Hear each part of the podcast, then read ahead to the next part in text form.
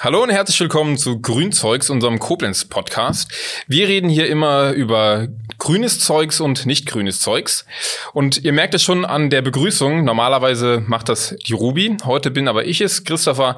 Und mir gegenüber sitzt unser heutiger Gast, die Regula. Hallo Regula. Hallo. Und das lässt auch schon auf unser Thema heute schließen.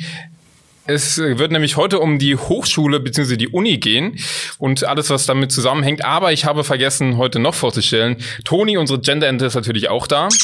Das freut mich natürlich ganz besonders, weil ich das Gendern beherrsche wie nichts anderes. Und vor allem freut es heute Martin, unseren Kreissprecher, der heute die Ehre bekommt, eben Toni zu betätigen, falls es mir doch einmal äh, nicht gelingt zu gendern.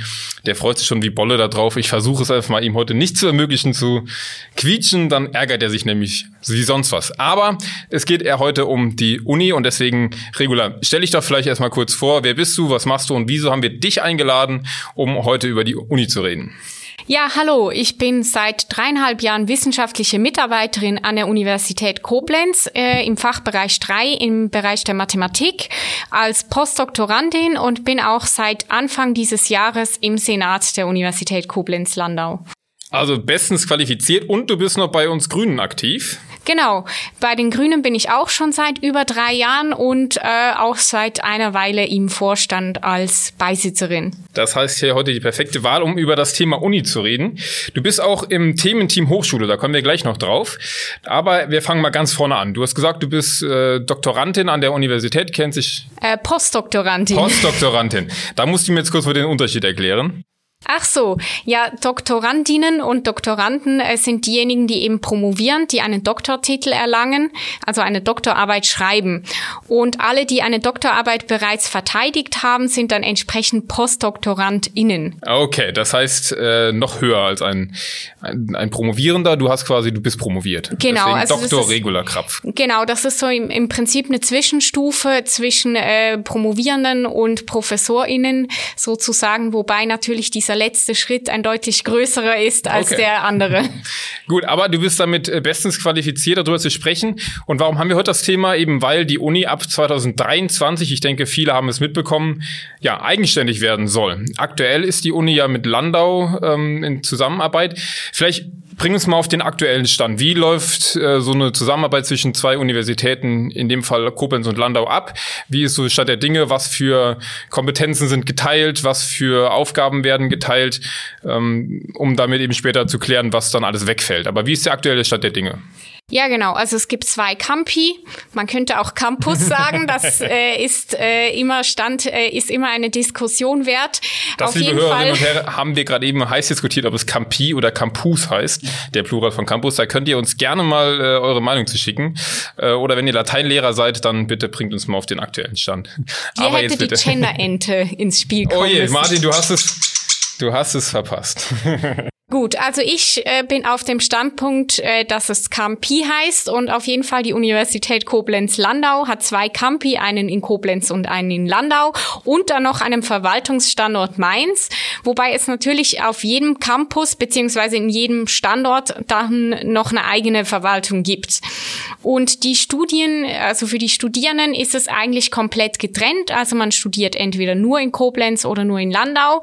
Ähm, was gemeinsam geführt wird, eben diese gemeinsame Verwaltung, aber auch zentrale Einrichtungen, beispielsweise die Unibibliothek, das Methodenzentrum, das macht zum Beispiel Lehrevaluation, ähm, Institut für Wissensmedien, die arbeiten mit digitalen äh, Medien quasi, so Wissensvermittlung. Solche zentralen Einrichtungen werden gemeinsam geführt und dann eben die Verwaltung. Aber das Studium ist komplett unabhängig. Genau, da wollte ich mal eben einhaken. Ich habe ja selbst in Koblenz studiert und ich muss sagen, mir ist nie klar geworden, wo diese Zusammenarbeit eben stattfindet, weil es die Studierenden, außer bei der, bei der Buchausleihe in der Bibliothek, wenn man da kostenlos aus Landau was fernleihen kann, ähm, ist mir das nie aufgefallen. Deswegen habe ich mich auch gefragt, ja, wieso gibt es diese Zusammenarbeit eben? Aber es betrifft eben Verwaltung und die Bereiche, die du gerade genannt hast. Ähm, dann aber die Frage, wieso kommt es jetzt dazu, dass sich getrennt wird? Warum trennen sich Koblenz und Landau, wenn es ja doch scheinbar schon Möglichkeiten oder wenn das Vorteile hat, dass man zusammenarbeitet? Ja, das Ganze ähm, kommt von einer Expertenkommission, also das Land Rheinland-Pfalz ähm, äh, beziehungsweise das Ministerium, äh, das für Wissenschaft, das dafür zuständig ist, hat eine Expertenkommission einberufen. Das war, glaube ich, April 2017 und ähm, die waren dann eben beauftragt, mal ähm, Empfehlungen für die Weiterentwicklung der Hochschullandschaft in Rheinland-Pfalz zu geben und die sind zum Schluss gekommen, dass es doch von Vorteil wäre, äh, wenn man eben diese Uni getrennt und dann Kaiserslautern und Landau miteinander fusioniert. Das hat natürlich auch sehr stark mit der räumlichen Trennung zu tun. Koblenz und Landau sind äh, sehr weit auseinander. Und die Expertenkommission hat, hat eigentlich eher vor allem gesagt, dass man das überdenken sollte, diese Konstruktion Koblenz-Landau. Und das war dann der Grund, wieso das Ministerium zum Schluss gekommen ist, man könnte die beiden Campi trennen und dann eben Landau mit Kaiserslautern fusionieren. Ein Hintergrund ist auch sicher, sicherlich, ähm, dass Kaiserslautern damit auch gestärkt werden soll als technische Universität, weil es doch eine relativ kleine technische Universität ist, wenn man vergleicht mit den größeren TUs bundesweit. Da ist sicherlich auch die Idee dabei, dass Kaiserslautern dann sichtbarer wird. Ja, okay. Also vor allem der Vorteil dann für Kaiserslautern, die den Vorteil ziehen. Ob es für Koblenz ein Vorteil oder der Nachteil wird, das werden wir gleich noch besprechen. Es gibt mit Sicherheit auch Hörerinnen und Hörer, die uns gerade zuhören, die jetzt nicht unbedingt wissen, was bietet die Koblenzer Uni überhaupt an? Wie sind wir denn aktuell aufgestellt? Was für Fachbereiche haben wir? Und ähm, ja, was kann man überhaupt studieren bei uns? Genau, wir haben vier Fachbereiche und ähm, die Schwerpunkte sind eben Bildung im Erbenfachbereich 1. Das ist natürlich insbesondere auch Grundschulpädagogik. Ähm, das sind viele Studierende, die Grundschulstudierenden. Und ähm, Fachbereich 2, das sind dann eben Geisteswissenschaften und Kulturwissenschaften. Da ist aber auch beispielsweise die Germanistik mit drin, Anglistik äh, und so weiter. Dann Fachbereich 3, Mathematik, Naturwissenschaften. Ähm, da ist eigentlich klar, was da ungefähr drin vorkommt auch Sport haben wir da im Angebot im Fachbereich 3 und Fachbereich 4 ist dann Informatik. Da ist auch noch äh, Wirtschaft mit drin. Also wir haben da Studiengänge Informatik, Computervisualistik. Das ist vielleicht so ein bisschen ein Alleinstellungsmerkmal auch, die Computervisualistik und dann Informationsmanagement, Wirtschaftsinformatik. Solche Studiengänge gibt's da. Okay, also man hört schon, diese ganz, ganz großen Studiengänge Medizin, Jura, die gibt's nicht bei uns an der Uni. Ähm, die werden jetzt von manchen Parteien gefordert. Äh, die, der Spitzenkandidat der CDU-Landtags ähm, ja, Fraktion oder Partei hat äh, gefordert, eben an der Uni in Koblenz Medizin und Jura anzubieten in Zukunft. Ist das realistisch? Also der Stadtrat Koblenz und damit auch die Grünen haben sich auch dafür ausgesprochen. Das ist schon ein paar Jahre her. Realistisch ist es aus meiner Sicht eher nicht, denn im Moment geht es vor allem darum, den Status quo zu sichern. Ähm, dass überhaupt, weil man kann eine Uni nicht in zwei Teile teilen und dann denken, ähm, die eine Hälfte, die dann eben äh, quasi die Aufgaben erledigen muss, die die Gesamtuni vorher erledigt hat, gerade im Bereich der Verwaltung oder dieser zentralen sozialen Einrichtungen. Ähm, da muss erstmal sichergestellt werden, dass das alles funktioniert. Ähm, es wäre natürlich sehr wichtig, dass wir auch Weiterentwicklungsperspektiven haben. Ähm, Jura, Medizin sind da eine Möglichkeit, aber es gibt eben viele andere Möglichkeiten, die in Koblenz ähm, denkbar wären. Zum Beispiel in, äh, zur Diskussion steht das Thema E-Health, aber eben auch, ähm, also das wäre dann so eine Kombination äh, Gesundheitswissenschaften und Informatik, was sicherlich gut zum ähm, Profil der Universität Koblenz passen würde, die eben in der Informatik bereits sehr gut aufgestellt ist. Also ähm, Volluniversität wäre natürlich, wäre natürlich schön, aber das wäre ähm, wäre wirklich auf lange Sicht, also kurz- und mittelfristig ist das eher nicht realistisch. Das äh, ist jetzt ein Punkt, wo ich gerne einhaken würde. Ähm, bisher war es in der Presse oder in, ja, wenn darüber gesprochen wurde, die Universität Koblenz wird eigenständig, das wurde eher sehr positiv dargestellt. Es wurde gesagt, wir haben jetzt die Chance zur Volluni zu werden, wir haben die Chance, ich weiß nicht, zu einer Stadtuni zu werden, auf, auf die ganze Stadt verteilt, dass wirklich noch mehr der, der Universitätsstandort Koblenz ausgebaut wird. Jetzt im Vorgespräch eben ging es eher darum, das hast du ja gerade auch schon gesagt, den Status quo zu erhalten. Also es ist ja eigentlich, wenn ich es richtig verstanden habe, eher, eher erstmal ein Nachteil für Koblenz, dass Landau jetzt wegfällt, weil die Verwaltung alleine gestemmt werden muss, weil ja alles alleine gestemmt werden muss und obwohl eigentlich nur wenig Geld dafür bereit gemacht wird. Genau, also grundsätzlich ist natürlich so eine Verselbstständigung eine Chance, dass die Uni sich eigenständig weiterentwickeln kann. Also das äh, sehe ich auch so. Im Moment ist leider die Finanzierung eine Pro ein, ein Problem, das noch nicht gelöst ist. Also äh, zum einen kostet natürlich dieser Transformationsprozess einiges und dafür ist leider nicht so viel Geld eingeplant. Aber eben diese dauerhaften Folgekosten, was jetzt be beispielsweise die Bibliothek betrifft, die wir in Zukunft alleine stemmen müssen, da ist die Zentrale in Landau und die Bücher können hin und her ähm, geschickt werden. Man hat gemeinsame Lizenzen für E-Books und ähm, solche Aufgaben muss die Uni nachher alleine stemmen. Also da ist wirklich wichtig, dass das ausreichend äh, finanziert wird. Ähm, dennoch denke ich, dass, ähm, dass die Verselbstständigung eine Chance sein kann für die Universität, ähm, eigene Profile zu entwickeln. Also da gibt es sicherlich auch, äh, das kann man schon auch als Chance sehen, aber eben verbunden mit der geeigneten Finanzierung. Okay. Thema eigenes Profil. Da haben wir uns als Grüne oder vor allem ihr mit dem Thementeam Hochschule schon sehr früh ja, angefangen mit zu beschäftigen. Ähm, ich glaube, wir waren hier in Koblenz auch mit Abstand die erste Partei, die ja das in Angriff genommen hat. Wie kam es zu diesem Thementeam? Erklär, erklär, mal bitte den oder erzähl doch einfach mal, wie den Prozess, wie man jetzt gesagt hat, wir wollen uns als Grüne hier einbringen. Äh, das ist eine gute Frage. Ich kann mich sehr schlecht dran erinnern, wie das genau ich zustande kam. ähm, ja, das waren einfach ein paar Leute, die sich mit diesem Thema befasst haben. Also zum einen ich, aber auch ähm, Wolf Andreas Liebert, der auch an der Uni tätig ist. Ein ehemaliger Professor ähm, von mir. genau. Und ähm, noch ein paar andere auch, die ähm, eben teilweise an der Uni tätig sind oder andersweitig mit dem Thema beschäftigt sind, haben wir uns dann irgendwann mal zusammengetan und eine Telegram-Gruppe gegründet und irgendwie irgendwann haben wir uns dann auch gefangen, angefangen, regelmäßig zu treffen und haben da auch schon ähm, sehr viel gemeinsam erarbeitet. Ähm. Kannst du da ein bisschen erzählen, was für Themen besprochen wurden, welche Richtung es ging, was so Präferenzen des Thementeams vielleicht sind? Ja, im Moment, ähm, also eigentlich heißen wir Thementeam Hochschulstandort Koblenz. Das äh, bezieht also auch die Hochschule Koblenz mit ein. Zuletzt haben wir uns aber vor allem mit dieser Neustrukturierung ähm, ähm, von Universität Koblenz-Landau und äh, TU Kaiserslautern natürlich aus der Perspektive der Universität Koblenz befasst. Also das ist im Moment unser Hauptfokus und natürlich eben die Frage nach der Finanzierung dieser Umstrukturierung. Das waren waren die Kernthemen. Wir haben uns aber auch mit anderen Themen befasst, zum Beispiel mit der PTHV in Fallenda. Äh, da waren wir mal zu Besuch, haben da auch eine PM dazu geschrieben. Mhm. Für alle, die es nicht wissen, ist die philosophisch-theologische PTH, Hochschule, Hochschule. Fallender. genau. Ja, äh, also auf jeden Fall vielen Dank schon mal für eure Arbeit, die ihr da von vornherein geleistet habt und auch unserem Stadtrat, unserer Fraktion ähm, da immer schon guten Input gegeben habt. Ähm, du hast es angesprochen, Finanzierung ist ein großes Thema.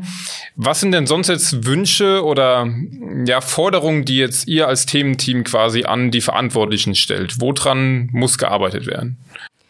Also, was gerade mich besonders bewegt, ich gehöre ja dem Mittelbau an, vielleicht muss ich das auch mal das erklären. Das musst du mir auch erklären, das Mittelbau habe ich ist gelesen. im Prinzip alles unterhalb der professoralen Ebene, also eben Promovierende und auch PostdoktorandInnen gehören zum Mittelbau. Ähm, und das ist eigentlich die große Masse der Mitarbeiter, also der, der, der Leute, die an der Uni arbeiten, ähm, im, im wissenschaftlichen Bereich. Es gibt natürlich auch noch die nicht wissenschaftlichen MitarbeiterInnen, die gehören dann nicht zum Mittelbau. Mittelbau.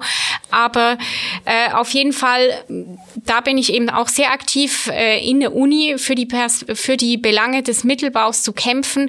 Äh, und wir haben ein Problem, dass wir sehr viele Hochdeputatsstellen haben, also sehr viele Stellen, die sehr viel Lehre äh, leisten, also 16 Semesterwochenstunden. Das ist im Prinzip Vollzeitlehre. Und diese Personen haben eben keine Möglichkeiten zur Forschung. Ähm, viele, viele Mitarbeitende sind befristet ähm, und diese Kombination von Befristung und wenig äh, Perspektiven zur Weiterentwicklung, das ist ein großes Problem. Und da ist eben die Gefahr, dass sich das noch weiter verschärft. Ähm, denn wenn die Finanzierung unsicher ist, trotzdem aber die Studierendenzahlen erhalten werden sollen, dann muss natürlich ähm, zum Kapazitäterhalt diese, diese Deputate müssen dann noch weiter erhöht werden. Also da, das ist äh, auf jeden Fall wichtig, dass man per Perspektiven für den akademischen Mittelbau schafft, also eben Stellen, die primär dazu da sind, dass man sich weiter qualifizieren kann, also verfassen eine Doktorarbeit oder eine Habilitationsschrift. Das sind eben Ziele zur Qualifikation und dazu äh, braucht es eben viele Stellen mit reduziertem Lehrdeputat, dass man eben mehr Zeit für Forschung hat. Also das ist so ein Anliegen, was natürlich sehr viel Geld kostet. Drohen denn auch Stellen wegzubrechen durch die äh, Umlegung, um, Umstrukturierung? Also das, ähm, was, was man da beachten muss, es kommen eben zwei Dinge gleichzeitig. Also einerseits der Hochschulpakt, das ist ja ein Pakt zwischen äh, Bund und Ländern äh, und der dient äh, der Verbesserung von Studium und Lehre. Und der Hochschulpakt, der aktuelle, läuft aus und jetzt ähm, geht es eben um den neuen Hochschulpakt, wo dann auch Stellen verstetigt werden und das kommt gleichzeitig mit dieser Strukturreform. Und da muss man natürlich aufpassen, dass Aufgaben, die eigentlich wegen der Strukturreform neu zur Universität kommen, nicht über diesen Hochschulpakt irgendwie ähm, reingemogelt werden. Also das, äh, das ist, ähm, das sind eben jetzt zwei Dinge, die gleichzeitig passieren und mit diesem Hochschulpakt werden zwar Stellen verstetigt, das gibt also eine gewisse Sicherheit, allerdings nicht so viele, um den Status quo zu erhalten. Da ist natürlich auch noch die Frage, ähm, im Moment sind wir ja noch eine Universität Koblenz-Landau und die Verhandlungen dazu äh, werden noch gemeinsam geführt, obwohl wir natürlich dann ähm, äh, getrennt sind ab dem 1.1.23. Okay, also wir merken immer wieder, es dreht sich immer um das Geld. Also Finanzierung, damit äh, steht und äh, fällt sehr viel. Ein Thema vielleicht auch dann, ähm, was bei den Landtagswahlen eine Rolle spielen wird. Darauf kommen wir vielleicht später noch. Wir haben jetzt viel über das Geld geredet. Was sagt denn der Raum an Kapazität überhaupt? Ich weiß es ja, wie, wie gesagt, selbst an der Uni ist vielleicht noch eine freie Wiese, wo noch ein Gebäude drauf könnte, aber das war's dann schon wieder nach links, rechts, oben, unten. Ähm, gäbe es überhaupt die Möglichkeit, ich sage jetzt mal aus irgend aus heiterem Himmel kommen noch mal ein paar Millionchen dazu, die das Geldproblem lösen? Gäbe es denn überhaupt die Möglichkeit, die Uni Koblenz vielleicht sogar zu einer Stadtuni auszubauen, die über die ganze Stadt verteilt ähm, ja Lehrmöglichkeiten, Kapazitäten hat? Gut, dazu müsste es natürlich entsprechende Liegenschaften geben. Da gibt es natürlich zwei Möglichkeiten, entweder anmieten oder tatsächlich was kaufen. Ähm, da ist natürlich, ähm, es gibt auch Fachbereiche, die durchaus bereit wären, in die Stadt zu gehen. Es äh, ist natürlich auch einige Fachbereiche eher nicht, weil ähm, im Moment ist alles auf dem Campus und natürlich müssten schon einige wechseln. Also, äh, dass man nur einzelne Büros in der Stadt anmietet, wäre natürlich problematisch. Man müsste wirklich äh, einen Gebäudekomplex da anmieten, damit, damit das auch attraktiv ist. Da sehe ich auch viele Chancen, auch das Studierendenleben in die Stadt zu bringen. Ähm, man könnte aber auch auf dem Campus zusätzlich noch bis zu zwei Gebäude bauen, soweit ich weiß. Also da wäre noch ein bisschen Platz vorhanden und eben Anmietung weiterer Gebäude in der Stadt wäre sicherlich eine gute Idee. Auch hier erstmal brauchen wir die finanziellen Gegebenheiten, um das umzusetzen. Aber ähm, vielleicht äh, kennst du das ja selbst selbst als Student, dass in Koblenz tatsächlich äh, Vorlesungen in Kinosälen ja. stattgefunden haben. Und äh, naja, das kann man sich schon, äh, schon vorstellen, wie akut der Raummangel ist. Und das betrifft auch ähm, MitarbeiterInnen und ProfessorInnen, den Raum, äh, der Raummangel. Also in äh, meinem Institut gibt es eine Professorin, die sich ihr Büro mit einem Mitarbeiter teilt. Mhm. Ähm, sowas habe ich noch nie an einer anderen Universität gehört. Also da ist akuter Raum Mangel vorhanden. Und da würden wir uns natürlich freuen, wenn das Land äh, entsprechend ähm, Finanzierung bereitstellt, um äh, diesen Raummangel dann zu beheben. Da sind wir dann wiederum beim Geld. Vielleicht mal auf eine etwas andere Ebene. Du hast selbst in Bonn studiert. In Bonn ist es so, es gibt nicht einen Campus, sondern es gibt verschiedene ähm, ja, Gebäude, die der Uni zugeordnet sind, wo universitäres Leben stattfindet. Ist das aus, also jetzt mal auf einer niederen, niederschwelligeren Ebene einfach, ist das cool als Student? Ich kenne es ja nur aus Koblenz mit dem Campus. Also ich bin ein Student, ich muss mich sehr viel gendern. also ähm, ich habe nicht in Bonn studiert, ich habe in Bonn promoviert, was natürlich ganz anders ist, weil man dann ja schon äh, nicht mehr so ganz ähm, Studentin ist. Man Auch das muss ich jetzt Wochenende, hier nicht äh, gendern. Man geht nicht jedes Wochenende saufen. ähm, das würde ich jetzt erstmal nicht zur Debatte stellen. Da ist ja Köln in der Nähe. Aber ich ähm, habe in Zürich studiert und auch da ist die Uni über die Stadt verteilt. Da gibt's mehrere Campi Campie tatsächlich. Also es gibt so eine Zentrale im, in, in der Stadt, äh, im Stadtzentrum und dann gibt's noch äh, Campi tatsächlich, so die außerhalb sind, wo man dann hin und her pendelt und ich habe das eigentlich, ähm, ich finde eigentlich beides gut. Also die, die Uni in der Stadt, die belebt natürlich die Stadt. Also da, da sieht man, dass die, dass die Stadt von der Uni lebt. Also eben eine Universitätsstadt.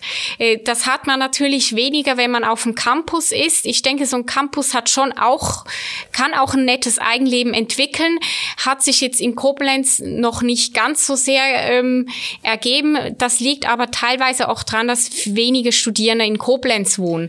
Das könnte man aber vielleicht, wäre vielleicht auch attraktiver, wenn die Uni in der Stadt wäre, dass dann mehr Leute genau. in der Stadt wohnen würden, was natürlich ein Effekt, ein, ein sehr positiver Effekt so einer Stadtuni wäre. Genau, da wollte ich jetzt gerade rein, weil ich habe es aus eigener Erfahrung eben erlebt, dass viele meiner Kommilitonen einfach jeden Tag gependelt sind. Also zum Teil auch wirklich weit, selbst aus Bonn oder Mainz sind sie gependelt. Das heißt, die Koblenzer Uni ist, du hast es gerade beschrieben, eigentlich eine Pendleruni. Wenige oder nicht der Großteil wohnt in Koblenz und eine Stadt profitiert ja auch davon, wenn die Studierenden eben in ihr Wohnen, äh, ja, sich vielleicht auch später dafür entscheiden, hier zu bleiben, eben als Ausgebildete, als Akademiker. Das heißt, AkademikerInnen. Vielen Dank. Die Mehrheit Toni. an der Universität Koblenz ist weiblich. Ja, das äh, mag sein. Diese ich habe es ja auch jetzt verstanden. Nein, aber es wäre für Koblenz Sicherheit, mit Sicherheit ein, ein positiver, eine positive Entwicklung, wenn die Studierenden sich an die Stadt irgendwie, ja, in der Stadt wohlfühlen, in der Stadt sind und nicht jeden Tag nach Metternich nur fahren ähm, und ja, da leben und sich da einfach zu Hause fühlen. Auch das könnte wahrscheinlich eine Chance sein, die diese Umstrukturierung mit sich bringt. Ja, also ich fände das auch, das wäre auch schön, wenn eben die Uni in der Stadt sichtbar ist, die Uni die Stadt äh, mehr prägt. Eine Uni äh, prägt natürlich eine Stadt immer, das ist auch jetzt schon so, aber das äh, kann natürlich noch mehr werden.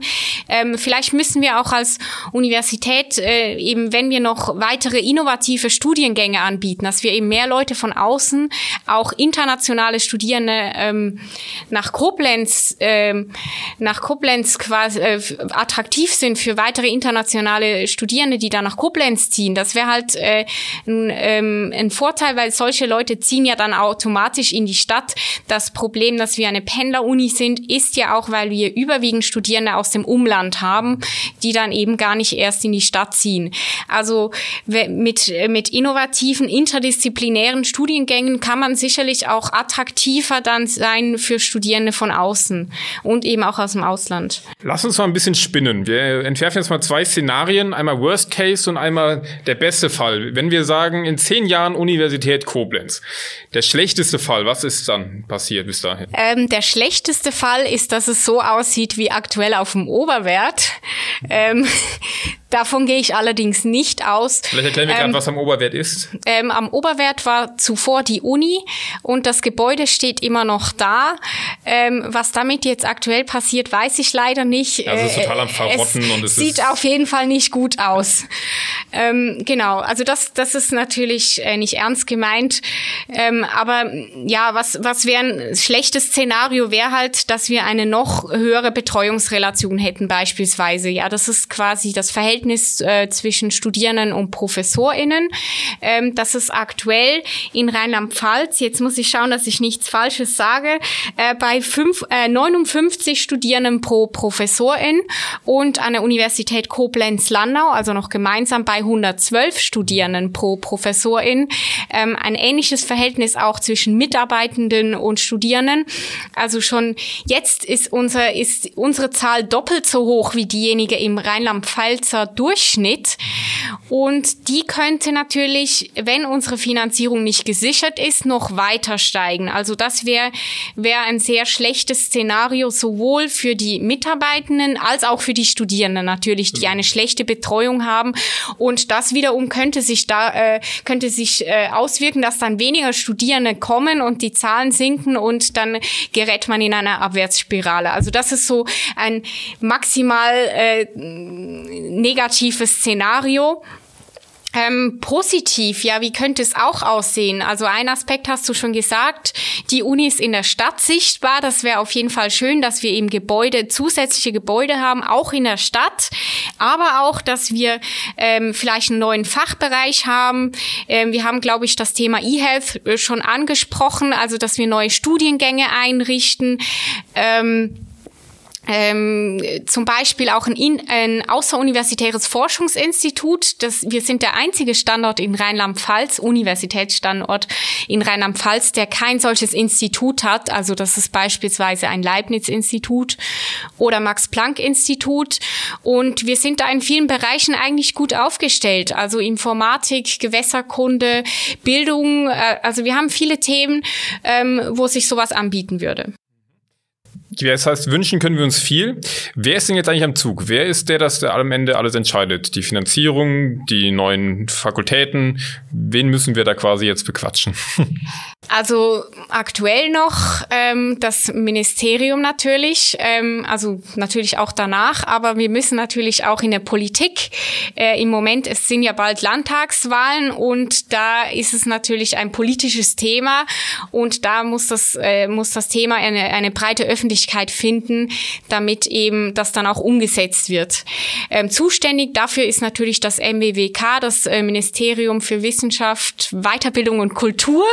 Und ähm, ähm, im Moment ist das unser Ansprechpartner und da ist leider eben äh, gerade jetzt für den Umstrukturierungsprozess sind acht Millionen gerade mal angesetzt für alle drei Standorte, die betroffen sind, also auch Kaiserslautern, Koblenz, Landau. Ähm, das ist schon, schon sehr wenig. Und es kommen ja noch viele dauerhafte Folgenkosten hinzu.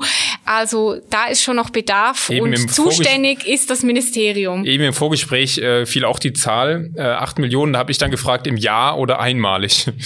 Äh, ja, das äh, ist tatsächlich äh, eine Frage, die, die nahe liegt. Also es ist tatsächlich ein einmaliger Betrag erstmal.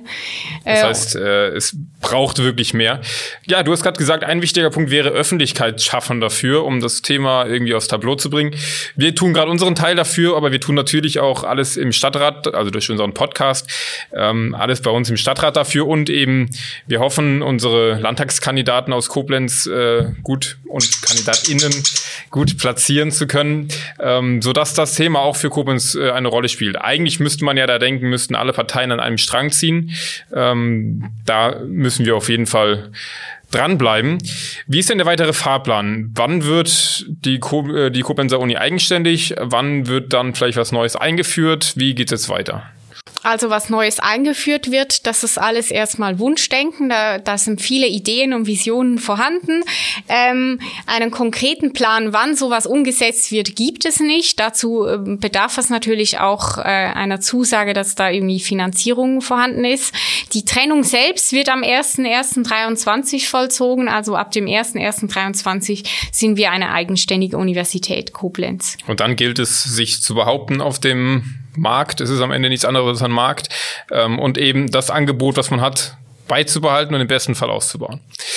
Regula, wir sind jetzt äh, mit dem Thema, haben wir viel Neues gehört. Vielen Dank dafür. Wenn wir dich als Profi schon mal hier haben, können wir auch kurz nochmal über Corona an der Uni sprechen, würde ich sagen. Ja, können wir gerne machen. Wie sieht denn der aktuelle Alltag? Gut, gerade sind noch Semesterferien, aber, oder vorlesungsfreie Zeit heißt es ja eigentlich. Ähm, aber wie sieht's aus? Wie sind die Pläne fürs nächste kommende Wintersemester? Bring es mal auf den aktuellen Stand. Ja, das Sommersemester war ja komplett digital und erstmal ähm, hatten natürlich viele Bedenken, aber es konnten, glaube ich, über 90 Prozent der Lehrveranstaltungen ganz regulär durchgeführt werden, natürlich digital, aber also insgesamt ähm, ist es besser gelaufen, als man anfangs vielleicht gedacht hätte.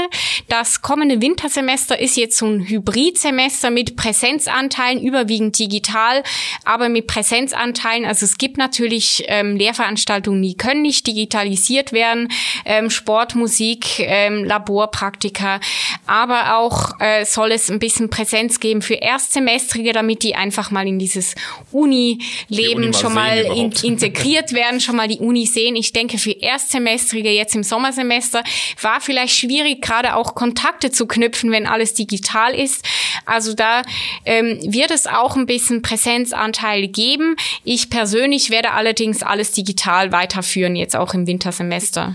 Wie sind so die Rückmeldungen deiner Studierenden? Ähm, sind die happy oder happy ist keiner mit der Situation, aber ist es für die tragbar, ist es für die machbar oder ist es ein sehr großes Wehklagen?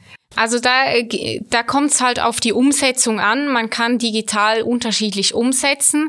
Wenn man äh, ohne Überstunden wird das natürlich äh, sicherlich äh, weniger gut sein als Präsenz, also nicht notwendigerweise, aber äh, wenn man digitale Lehre als kompletter Neuling gut umsetzen will, dann ist das erstmal äh, ein Mehraufwand. Ja, das, das kostet Überstunden. Hat es auf jeden Fall in meinem Fall Sowohl gebracht. bei Lehrendem als auch bei Lernendem, glaube ich. Ähm, ja, das kann ich jetzt natürlich nur aus der einen Perspektive bestätigen, aber dieses Gerücht kursiert durchaus herum. In meinem Fall würde ich das aber nicht bestätigen. Da muss, mussten die Studierenden das Gleiche machen wie immer.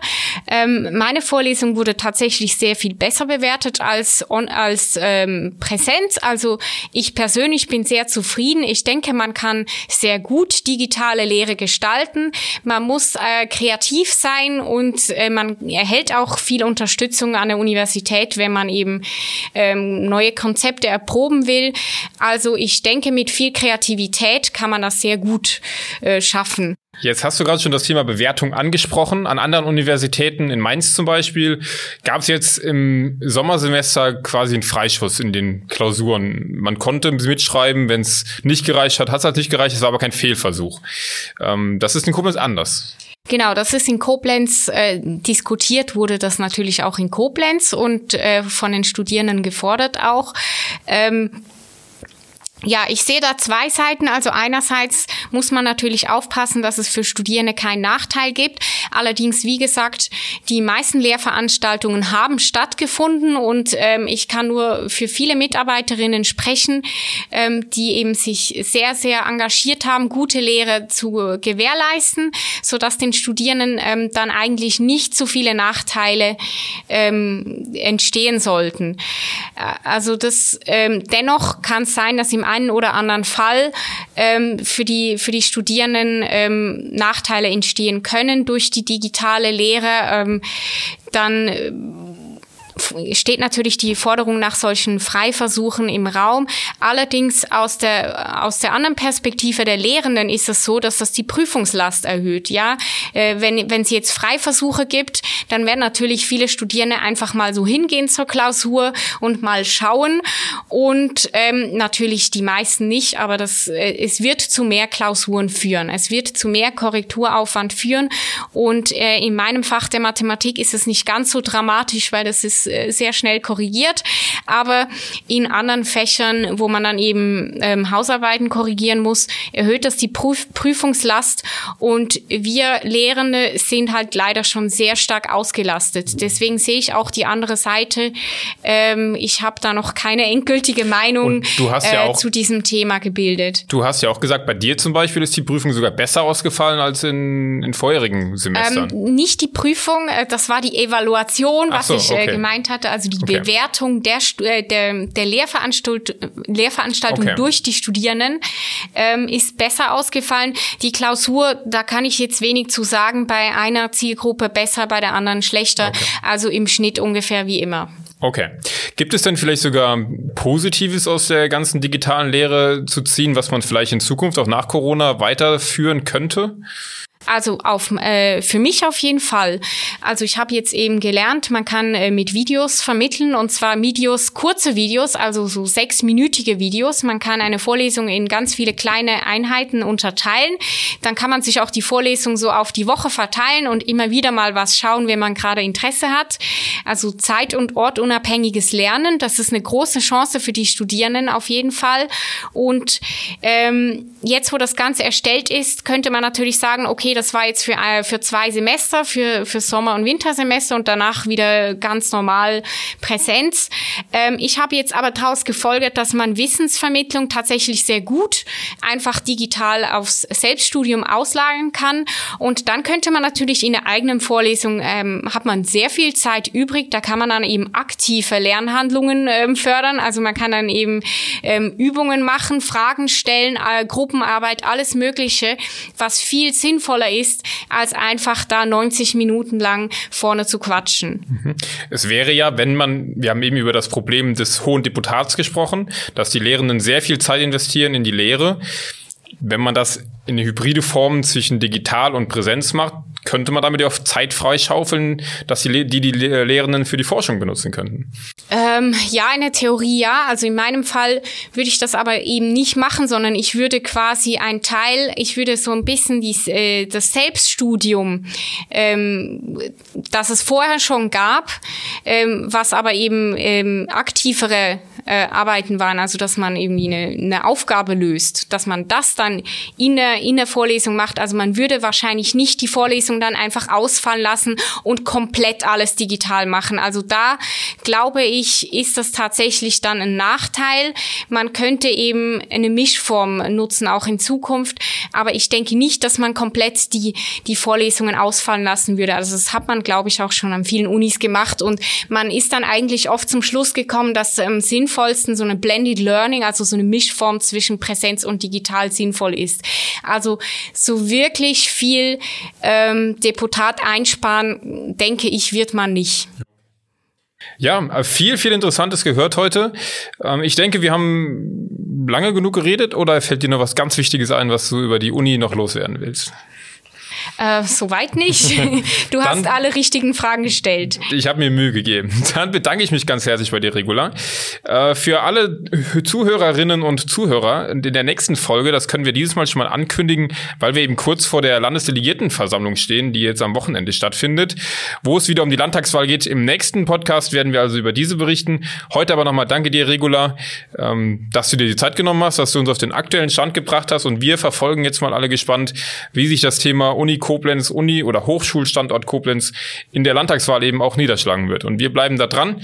Dir und deinem Thementeam vielen Dank für eure Arbeit und wir hören mit Sicherheit von euch, wenn es mal wieder was zu berichten gibt. Musik